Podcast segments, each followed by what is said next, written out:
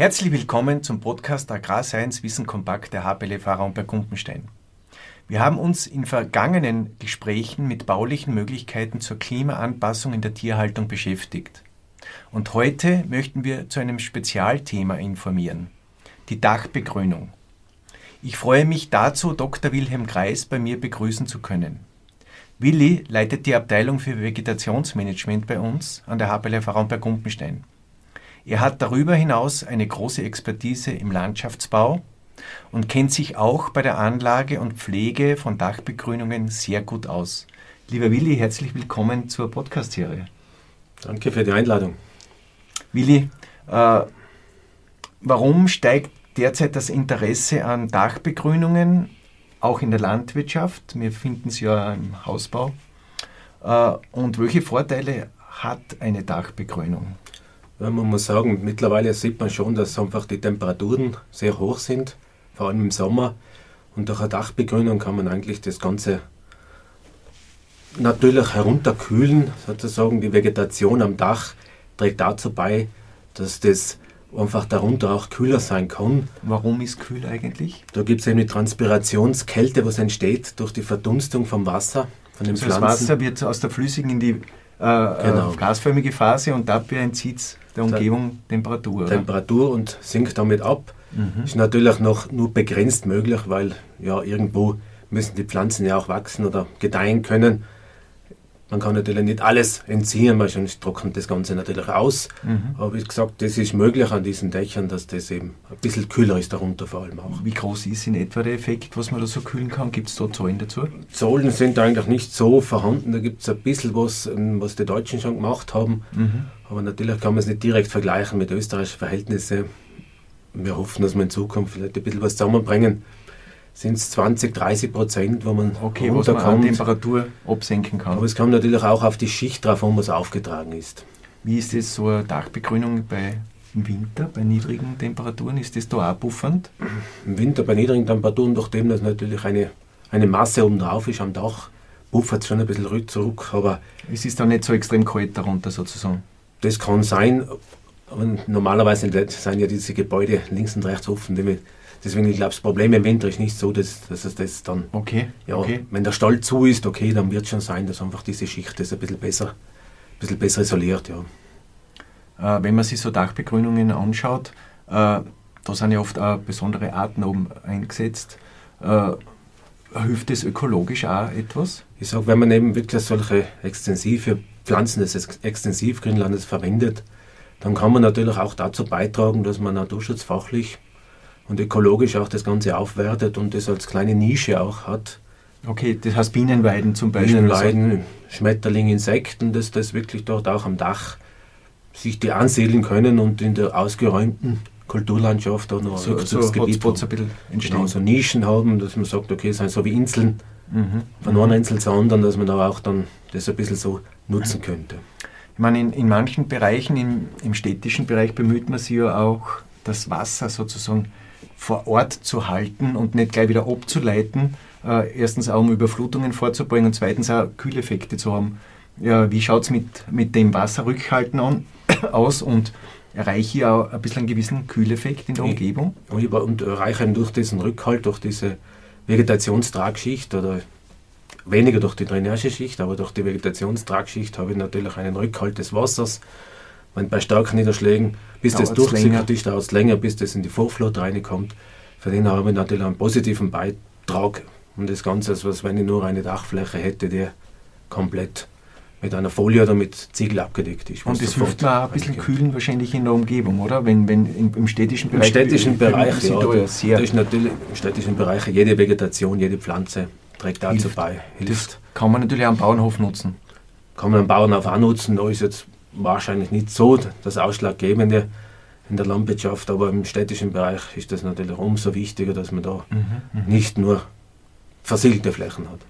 Wenn man jetzt ein bisschen die bautechnische Ausführung von so einem Flachdach anschaut, viele haben ja Angst, ein Flachdach anzulegen, weil es äh, natürlich möglicherweise einrinnen könnte, wenn man es nicht gescheit ausführt, oder? Äh, was kannst du dazu zum Aufbau prinzipiell sagen und auch statische Dinge? Ich sage statisch, wenn man jetzt, wir sprechen jetzt da wirklich von extensiven Begrünungen, da sagen wir, da sind wir maximal bei 10 bis 20 Zentimeter, was wir als Substrat draufgeben. Extensive Begrünungen meinst du, äh, dass wir Pflanzen dort oben wachsen haben, die wir nicht viel pflegen müssen, die nicht viel Biomasse produzieren, aber auch das. Aber extensiv ist eben das im Vergleich zum intensiven Dachbegrünung ist einfach der Substrataufbau um einiges geringer und damit auch die Belastung am Dach oben einfach geringer. Das heißt, ich kann solche ganz flachen Aufbauten, sagen wir flache Aufbauten, auch auf einen normalen Flachdach hingeben. Die Statik hält es aus, da sind wir bei 150 bis 300 Kilogramm zusätzlich. Da ist jetzt das Wasser berücksichtigt und, und das Substrat selber? Genau, ja. Okay. Mhm. Wo ich dann drinnen bin und da kann ich sagen, ja, es ist jetzt nicht so extrem, dass ich da was weiß ich, was für statische zusätzlichen Aufwand habe. Okay. Also 150 bis 300 Kilogramm pro so Quadratmeter pro Quadratmeter. Wenn es ja. wassergesättigt ist dann? Wenn es wassergesättigt ist, ja. Mhm. Komme ich dorthin. Okay. Und das kann man sagen, das ist das, was zusätzlich aufs Dach Belastung hinkommt. Aber wenn ich jetzt da Schnelllast rechne, muss ich ja sowieso ganz andere Mengen. Und das betrifft ja vorwiegend den Sommer oder ist im Winter, oder kann man im Winter sagen, im Winter ist, sind die 300 Kilogramm, wenn es 300 wären, immer da, weil es eher feuchter ist? Oder das ist jetzt kommt da der Schnee noch dazu? Da kommt natürlich der Schnee noch dazu. Okay, den muss ich schon dazu zählen. Den muss ich dazu zählen, ja. aber normalerweise ist Schnelllast so hoch berechnet, dass ein Flachdach nicht nachgibt. Ja, also man hat den Spielraum drinnen. Den Spielraum habe ich normalerweise drinnen, aber natürlich gehört es abgeklärt. Ja. Wenn ich sehr, sehr weite Spannweiten habe, ist das nicht zu, berücksichtigen. Und da sage ich immer, lieber dünneren Auftrag machen. Mhm. Und da gibt es halt schon spezielle Substrate, die ich auf, draufgeben kann, die sehr wenig Gewicht haben im Verhältnis zu dem, was ich an normale Erden zum Beispiel draufgeben kann. Wenn das wir, ganz jetzt sind wir ja schon eigentlich, jetzt gehen, schauen wir ein bisschen auf den Aufbau. Äh, fangen wir mit dem Gefälle an. Äh, 10% Gefälle, 30% Gefälle, 0% Gefälle. Ich sage, ein bisschen ein Prozent Gefälle soll ich haben, zumindest 2%, damit mhm. das Wasser abrennen kann, dass sich das oben nicht anstaut. Mhm. Und dann kommt es eben darauf an, ja, ich werde jetzt schauen, dass ich relativ flach bleibe, weil einfach alles andere dann schon anfangen rutschen. Je mhm. steiler ich reinkomme, brauche ich dann irgendwelche Taschen oder irgendwelche also mechanischen sagen, zwischen 2 und 6 Prozent. Genau, zwischen 2 und 5, 10 Prozent, aber dann mehr würde ich nicht draufgeben. Okay. Auf den und auf das kann man es beziehen und da rutscht auch das Material nicht ab. Okay, also einmal ein Gefälle. Was ist dann, und ich habe es ja schon äh, gelesen, deinen Artikel, es gibt ja einen dreischichtigen Aufbau äh, und wenn wir jetzt von unten nach oben gehen, was ist das Unterste, was dann draufkommt? Das Unterste, was eben draufkommt, ist einmal eine Folie, die was eben dicht sein muss. Was nimmt man da? Wo kriegt man die her? Es gibt eben Kautschukfolien, es gibt PVC-Folien, es ist am Markt mittlerweile sehr gute Folien erhältlich.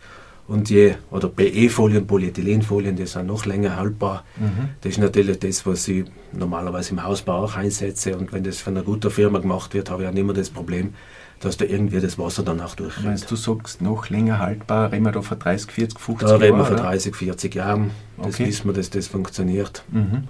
Auch im Hausbau. Und durch diese Abdeckung der Folie eigentlich habe ich sozusagen sogar eine positive eine positive Wirkung, einfach weil die Sonnenstrahlung nicht direkt immer auf der Folie drauf ist. Okay, weil ja das auch UV-Licht und so Genau, das, das UV-Licht auf das eine geht. Oft ist eben die Attika, was ich am Rand habe. Das ist die Herausforderung, gell? Das ist die Herausforderung, dass da wo die Folie raufgeht und dann im Sonnenlicht, so wie bei Tag und Nacht, mhm. dass da dann zu viele UV-Strahlen dabei sind und da wird dann die Folie, vor allem das PVC, wird dann spröde. Mhm. Aber wenn ich eine Polyethylenfolie nehme oder Kautschukfolien, die halten okay. sowieso. Ah, das ist schon mal eine wichtige Information. Ewig, ja. Okay, und wenn man jetzt dann die Folie aufgebracht hat, am besten von einem Spezialisten, würde ich genau. sagen, dann könnte man aber wieder selber weiterarbeiten, oder? Ja, was eben wichtig ist, dass ich sozusagen dann ein Vlies, ein Schutzvlies aufbringe, ein Bauflies, dass okay, die Folie geschützt das schützt ist. die Folie vor dem Druck ein bisschen, oder? Und das schützt bei, die Folie vor mechanische Belastung, ja. genau. Das mhm. ist einfach wichtig, dass ich das drauf gebe, außer bei Kautschuk da ist. Das hält okay. das auch so aus. Und dann gehe ich her und so wie es bei uns im Innenalpinen ist, dann schaue ich, dass ich Drainageschicht einbaue. Das heißt, entweder einen gewaschenen Schotter, einen Schotterkörper, das mhm. einfach das absitzen kann oder ein Spezialmaterial, was ich schon kriege, und das einfach ein bisschen was das Wasser ableitet, dass das nicht komplett steht dort auf dem Dach. Drauf. Und wie dick ist, wie hoch? Da reden wir von ja, ein paar Zentimeter bis zu fünf Zentimeter. Okay. Drei bis fünf Zentimeter, das heißt, das ist einfach die unterste Schicht, die was ich dann habe. Dann wenn das Wasser durchsickert, dass es wieder zusammenrennen kann. Und da klopfe ich gleich äh, Erden dann drauf. Nein, nicht ganz so. Es kommt darauf an, wenn einer Das wäre sagt, kontraproduktiv. es, es sind ja Möglichkeiten, wo ja Erden draufklopfen. Wir sagen eher, wir gehen her und sagen, wir nehmen ein ganz spezielles Substrat, wo wir da im Endeffekt aufs Material von Ort zurückgreifen. Das ist dann bei uns ein Sand, was wir da verwendet haben. Der Sand ist jetzt, äh, oben ist ja ein Fließ dann noch, oder? Es kommt ja Genau, oben auch noch ein das- Trennfließ. genau. Also Ein wir sind Trennfließ. jetzt, unten ist die Drainage und Genau. dann ist ein Trennfließ. Drin fließt, damit sich einfach das Material von oben nicht in die Drainage verschlemmt. Also die Drainage soll immer äh, Das soll- von Feinteilen frei bleiben. Das Genau. ist das Ziel, oder? Damit das, ist Wasser Ziel, abgeleitet ja, wird. das Wasser abgeleitet Mhm. wird. Und dann können wir oberhalb sozusagen, das heißt bei uns dann die Vegetationstragschicht, das heißt, wo die Vegetation wachsen kann, das kommt dann oben drauf und da haben wir alle Möglichkeiten. Ich würde Aber halt extensiv bist du da ich, unterwegs, gell? genau, wir würden vorschlagen, sehr, sehr wenig Humusanteil, Ja. sehr, sehr wenig Nährstoffe, weil je mehr Nährstoffe drauf haben, umso mehr wächst drauf und da muss es natürlich umso mehr pflegen. Das heißt, das Ziel bei extensiven Dachbegrünungen, das wird man auch auf Bauernhöfen, auf, auf Stallungen, auf Hallen so machen, ist eher wenig Vegetationsmaterial pro Jahr da zu erzeugen und das erreiche ich, indem ich nährstoffarm bin. Genau, nehmen wir Nährstoffarm bin. Was Wir heißt Humusanteil? Humusanteil, wir sind ja bei ein paar Prozent, wir haben 10 Masseprozent Mhm, okay. Humus, was man da einmischt, haben Der und dann Sand. Das ist ja 04er Sand. Okay, Das Sound. So, Okay. der Sand, was wir verwendet haben, wir haben ja einen Dachstein, Mhm. Von Dachsteinkalk, weil haben wir ja vor Ort. Wir haben gesagt, Okay. wir nehmen jetzt kein spezielles Substrat. Wenn du weißt, du, dem das ist jetzt die Begrünung, die wir vor Ort jetzt nicht auf dem Genau. Dach bei uns am äh, äh, auf Gebäu äh, im Schulgebäude haben. Im, Oder nein, Im Schulgebäude ist ein bisschen noch leichteres drauf, da ist Klelit drauf, das ist ein ganz spezielles Material, das Mhm. was einfach für Dachbegrünung noch weniger Gewicht hat, Wasser speichert und das an die Pflanzen wieder abgibt, das ist noch ganz was leichteres, Mhm. das was oben drauf ist und das funktioniert auch. Da Okay. ist auch sehr wenig Nährstoff dabei, aber trotzdem genug, dass einfach diese das Kräuter des Extensivgrünlandes dort auch überleben können und das auch nutzen können und wachsen können, ohne dass jetzt was weiß ich, wie viel Wolle drauf hat oder Biomasse produziert Ja. wird. Okay, also damit, weil das sehr wichtig ist, glaube ich, äh, das nochmal zusammenfasse. Oben auf ist sozusagen diese Schichte, wo die Wurzeln dann sind, wo Genau. die Pflanzen arbeiten, die soll möglichst nährstoffarm sein. Genau. Dann ist ein Schutz drinnen, ein Fließ, das verhindert, drin. dass die Feinteile in die Drainage ein. Und darunter ist, die, ist wieder ein Fließ, das schützt die Folie, Folie. Vor, vor der mechanischen Belastung. Das ist Genau. sozusagen der Aufbau. Und darunter ist meistens, was ist ganz darunter? Holz oder Holz, Beton? Entweder mache ich Stahlbetonkonstruktion, aber bei Stallungen wird es meistens Holz sein. Vor Oder- allem bei den Kuschetten und so weiter, da habe ich einfach den Holzaufbau drunter Mhm. und damit Okay. bin ich dann schon drunter drinnen. Und wenn einer jetzt nur ganz sozusagen möchte, dass das nochmal besser isoliert ist, dann könnte er Isolierung auch einbauen, dass einfach nochmal das Ganze von Was einbauen? ist, ist eine Isolierung reingibt, Ah, Isolierung, dass okay. er einfach dann nochmal von der Wärme besser von außen geschützt ist. Okay, Aber okay, muss nicht sein, weil wir ja schon 10, 15 Zentimeter drauf haben. haben okay. Und jetzt der Hobby sozusagen das angelegt. Wann, und da, jetzt geht es um das Saatgut, oder? Und die Genau. Jahreszeit, wann ich das vielleicht auch ausbringe. Über die zwei Sachen kennt man jetzt Das können wir auch noch reden. Wie gesagt, es ist natürlich meistens, sagen wir bei so Baumaßnahmen, schön wäre es natürlich, wenn man das in Zeit im Frühjahr dann könnte machen oder im April. Mhm. Aber meistens sind die Baumaßnahmen so, dass das halt immer bis in Herbst geht. Mhm. Und da ist dann, ja, wenn ich sage, solange es August ist, kann man es noch ausbringen. Sie brauchen natürlich Zeit, bis sie keimen und wenn sie dann keimen, dass sie sich etablieren können. Sonst würde ich bis ins nächste Jahr warten und das, Das heißt, dann Die Baumaßnahme ist, ist im September, Oktober erst fertig geworden, dann nicht mehr einsehen, sondern das einmal anlegen es- und erst im Frühling dann einsehen. Genau, es kann funktionieren. Da gibt es eben dieses, die Methode der Schlafsaat, wo der Samen schläft Ja. am Dach oben und Ja. dann eben oder keimt, wenn es dann wirklich wieder warm wird. Aber es kann in die Hosen gehen, wenn es ein schöner, weil es oft, wenn man einen Winter, einen Wintereinbruch haben, wo es recht warm ist, dann kann es passieren, dass das ankeimt, aber Okay. die Wurzeln dann wieder. Das heißt, Schlafsaat wird heißen, ich, ich sehe es möglichst erst, ich sage jetzt November, Dezember und hoffe, dass dann nicht mehr warm wird. Genau, vom Und dann Schnee kann es funktionieren. Aber das Saatgut ist ja nicht so billig, oder? Das Saatgut ist nicht billig, es ist wirklich, wenn wir es auf Saatgut zurückgreifen, ich würde hier komplett eine Kräutermischung nehmen, ohne Gräser, Okay. komplett extensiv. Und wir brauchen aber da zwei bis drei Gramm pro Quadratmeter. Man kann sich das vorstellen, das ist eine sehr, sehr geringe Menge. Also äh, das darf dann auch teuer sein und das kostet das nicht die darf Welt, dann schon oder? teuer sein. Ja, kostet schon, wenn wir es umrechnen, sind wir bei solchen Saatgutmischungen mit reinen Kräutern, wenn wir jetzt auch noch sagen regionale Herkunft, wenn wir sagen österreichische Saatgut, was da produziert wird. Das macht Sinn für die Bienen auch natürlich. Macht natürlich Sinn. Und für die Insekten, weil ich dann wirklich äh, Pflanzen habe, die aus der Region stammen. Da sind wir bei Preise zwischen, ja, wenn wir es heute schon rechnen, zwischen 70 und 80 Euro pro Kilogramm. Mhm. Aber ich brauche natürlich nur 2 bis 3 Gramm pro Quadratmeter. Okay, okay, naja, dann geht es, ja, ja, kann man sich das hochrechnen, ein bisschen was kommt natürlich zusammen, aber ich würde auf sowas zurückgreifen und keine Rasen ansehen, weil ich sage, das ist ja wieder Arbeit, was wir machen da. Aber wenn einer mag, kann er gerne sozusagen Aber dann muss er mähen auch. Muss er mähen auch, aber es wird mit so einem komplett extensiven Substrat, wie wir gerade ja. besprochen haben, wird es nicht funktionieren, mhm. weil die Gräser brauchen Nährstoff und da brauchen wir schon ein bisschen mehr an. Okay, und äh, wenn ich jetzt äh, äh das Saatgut besorgen will, wo kriegt man das? Ja, es gibt in Österreich eben Firmen, da gibt es zertifizierte, da gibt es das Gumpensteiner Herkunftszertifikat, beziehungsweise Firma, die Revise, was wir zusammengeschlossen haben, solche Saatgutproduzenten. Und unser Material, wir haben eine Kooperation mit der Firma, mit der Kärntner Saatbau, die unser Material, was wir gesammelt haben und Basis vermehrt haben, eben weiter vermehren mit Bauern und das bei dieser Firma kann man das und dann das ist dann, erhalten. das heißt Dachbegrünungssaatgut oder, oder ja, wie das ist heißt, das? Das heißt eigentlich, wenn man reinschaut, Gumpensteiner Dachbegrünungs okay. Mischung. Okay. Das gibt es noch und wir haben eine spezielle Mischung zusammengestellt, wo man das dann verwenden Was ist da drinnen zum Beispiel? Kannst du ein paar Orten sagen, die da drinnen ja, sind? Ja, wir haben da ja angefangen von ein bisschen an, ein bisschen an Salbei haben wir drinnen, ist ein bisschen Margeriten drinnen, bis hin zu Nelken, unterschiedlichen okay. Nelkenarten, was wir drinnen haben. Also es, das blüht wirklich sehr schön. Und ist das auch mehrjährig dann? Es ist eben ausdauernd und mehrjährig, das Ganze. Mhm. Ja, mhm. und das macht da auch den Sinn. Wir haben im Thymian zum Beispiel auch ein bisschen was drinnen. Mhm. Das ist ja gar nicht so leicht zum Reproduzieren oder zum Vermehren, weil er sehr niederwüchsig ist. Ja. Aber der ist natürlich am Dach optimal für diese zeitweise okay. sehr trockenen Verhältnisse. Okay, gibt es so, so, so ausläufertreibende Dinge auch, die ihr drinnen habt? Was Sie, äh Ausläufertreibend was haben wir da irgendwie gesagt, das wäre immer Sedum zum Beispiel was? Äh Sedum ist ein bisschen was drinnen, das ist natürlich jetzt auch, Sedum, wenn wir sagen, das ist natürlich auch fürs Dach immer gut. Mhm. Wenn ein bisschen was drinnen ist, so am Sedum sprossen, das ist auch ein bisschen was drinnen, ja. Okay.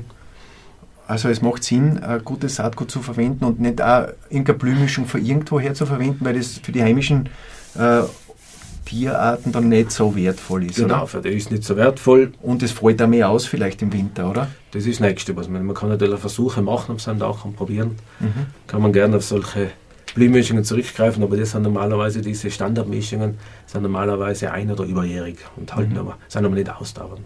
Okay.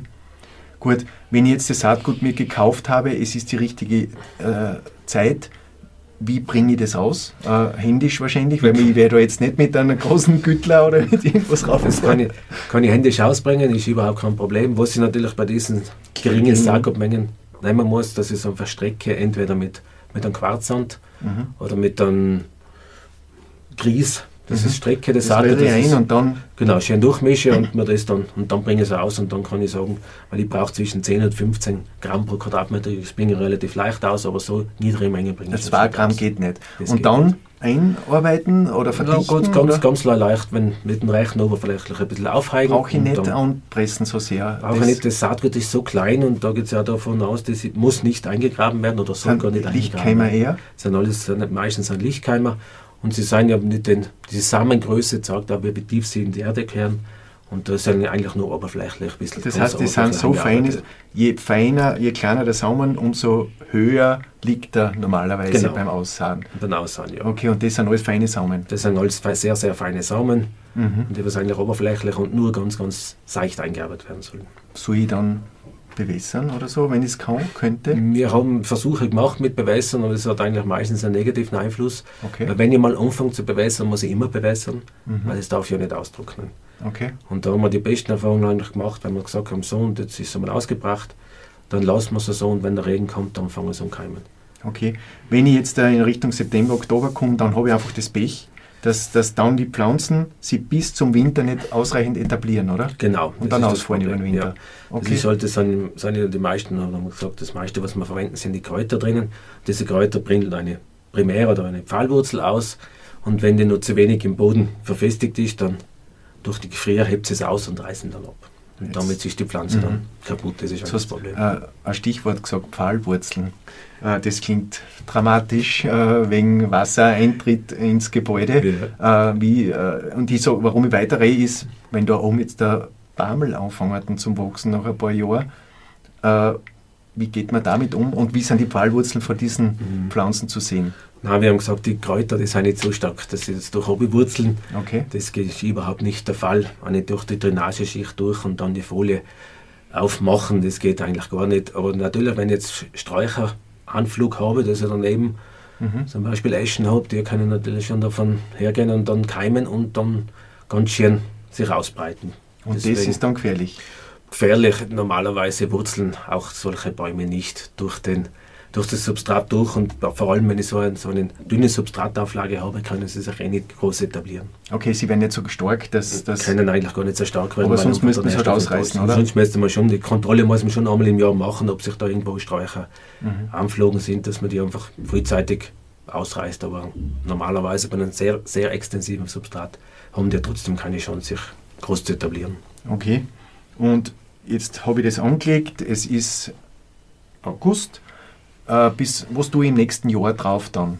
Im nächsten Jahr, ich brauche eigentlich, wie gesagt, ich kann, wenn es wirklich komplett nährstoffarm ist, an organischen Langzeitdünger nehmen, ganz ein bisschen was, aber ich würde es einmal wachsen lassen, mhm. im nächsten Jahr drauf kontrollieren.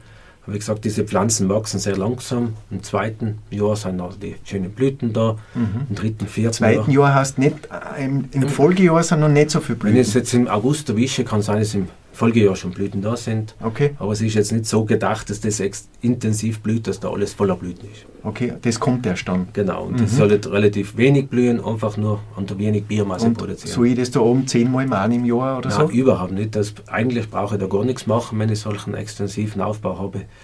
Das nicht Biomasse, einmal einmal, nicht einmal nein, einmal. Das Biomasse, was zuwächst, das fällt eh wieder um, bildet ein bisschen Nährstoff, mhm. kann sich natürlich versamen wieder und wo offene Stellen sind, kann es weiter wachsen. Eigentlich brauche ich da nichts aufgehen. Eher wenn ich wirklich einen humusreichen Aufbau habe, dann muss ich schon schauen. Da dann wird es aber arbeitsintensiv, dann wird es auch gefährlich vielleicht. Ja. ja. Und muss ich natürlich auch sichern am Dach haben, ja. Aber wir haben es eh bei uns in der Schule umgesehen. Wenn das so ein extensives Substrat ist, dann ist eigentlich die, der Zuwachs, der Massezuwachs ist so gering. Es sind oben unterschiedliche äh, Varianten, weil es gibt schon Varianten, die gemäht werden müssen oben auf der Schule. Das ist eigentlich da, wo das im Bereich der, so der Photovoltaikanlage, da haben sie das Problem, weil die Beschattung mehr da ist, die Feuchtigkeit mehr da ist und Aha. da die Pflanzen einfach dann besser wachsen können. Okay, obwohl das gleiche Saatgut ausgebracht ist. eigentlich das gleiche Saatgut ausgebracht mhm. und da im Schattenbereich, da kann schon sein, dass Pflege notwendig ist. Ja, und ich weiß nicht, was alles für Nährstoffe dazukommen. Das weiß mhm. man ja oft nicht. Auf mhm. Mhm. Es ist natürlich ein bisschen ein Stickstoffeintrag haben auch von der Luft her. Oder ist klar, Phosphor kommt von außen, also es kommt, es kommt schon ein bisschen was her und wenn es da das so ist, dass da dann, ja, weiß ich nicht, was sonst noch rum ist. Ja. Vielleicht sind auch Vögel oben und irgendwelche Sachen, die was ja. da Nährstoffe hinterlassen, da kann schon sein, dass es ganz schön wächst. Okay, also dann braucht es eine Pflege. Dann braucht es eine Pflege, da würde ich eben sagen, da wäre es am sinnvoll auf solchen Flächen, dass man dann Mitte Juli, Ende Juli mal das Ganze schneidet. Nicht zu früh, weil die dann die Kräuter umbringen, oder? Ja, na, umbringen tue ich es nicht, aber sie haben im Endeffekt, sie können dann keine Samen produzieren und auf Dauer halten sie es einfach nicht aus, wenn ich es immer wieder früh schneide. Mhm, mhm. Deswegen würde ich es Ende Juli machen und dann, wenn es wirklich sehr viel Biomasse ist, ich würde es liegen lassen, so wie bei der Heuwerbung und dann das, was noch überbleibt, abtransportieren. Das liegen lassen hat den Vorteil, dass die Samen aus, ausfallen, genau. Mhm. Wenn ich sage, ich möchte aber nicht, dass die Biomasse mehr wird, ja. dann, dann muss ich das einfach da mähen und wirklich dann zwei Tage später abtransportieren, aber es bleibt normalerweise nicht gerade sehr viel Masse dann über, wenn es trocknet ist. Äh, wenn wir jetzt, sind wir eh schon eigentlich relativ gut durch, äh, wie lange hält so ein Pflanzenbestand dann auf einem Dach? Ich sage, wenn es wirklich halbwegs passt, dann sind wir auch die nächsten 15 Jahre sicher glücklich mit dem Pflanzenbestand. Und wenn es wirklich, wenn es nicht so viel Biomasse dazukommt, kann man davon ausgehen, dass das eigentlich ewig hält. Okay. Gibt es dazu auch Normen, wie man sowas auf, aufbaut? Es gibt da, dazu gibt es einige Normen, eben, da gibt es die Ö-Norm. Von der ÖKL gibt es ja immer auch ein Infoblatt, wo man sie nachlesen kann. Okay. Wenn man das aufbauen kann, die haben da ein bisschen weiter ausführlich auch, welche unterschiedlichen Varianten eben gibt. Mhm.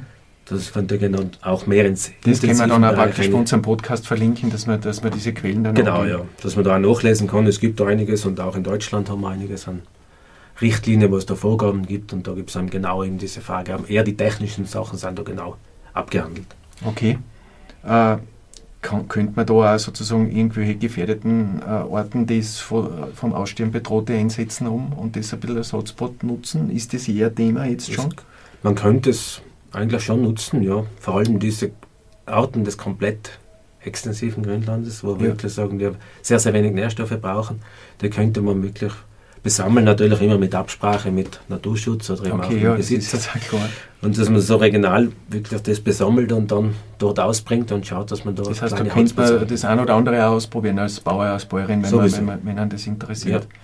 Gut, gibt es aus deiner Sicht noch ein paar irgendwas zu sagen in dem Zusammenhang, was du noch mitgeben willst auf den Weg? Na, ich glaube, von denen, ich, ich sage, für uns ist es natürlich immer interessant, wenn jemand solche Flächen aufbaut, kann er sich gerne bei uns melden, wir können gerne unterstützen. Okay, und da ein bisschen be begleiten und Informationen wieder zurücknehmen genau. und dann wieder multiplizieren. Genau, oder? und das geht ja auch, dass man wieder Erfahrung sammelt, dass man weiß, wie schaut es aus, wenn jemand halt nicht nach diesen Vorgaben macht, wie wir sagen, sondern halt sehr, sehr Biomasse oder den Humus hernimmt, was einfach umfällt, man Stallblau. Da bin ich auch schon gespannt, da haben wir letztes Jahr mit Landwirten Kontakt gehabt, bin schon gespannt, wie das dann in zwei, drei Jahren ausschaut, wie sich das dann dort etabliert hat. Okay. Willi, ich danke dir recht herzlich für das Gespräch. Ich glaube, es waren einige interessante Dinge dabei.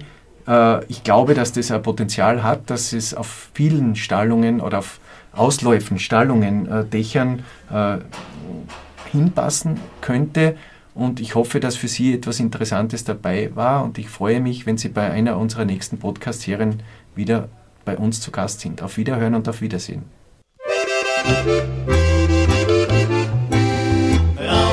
Klumpenstein.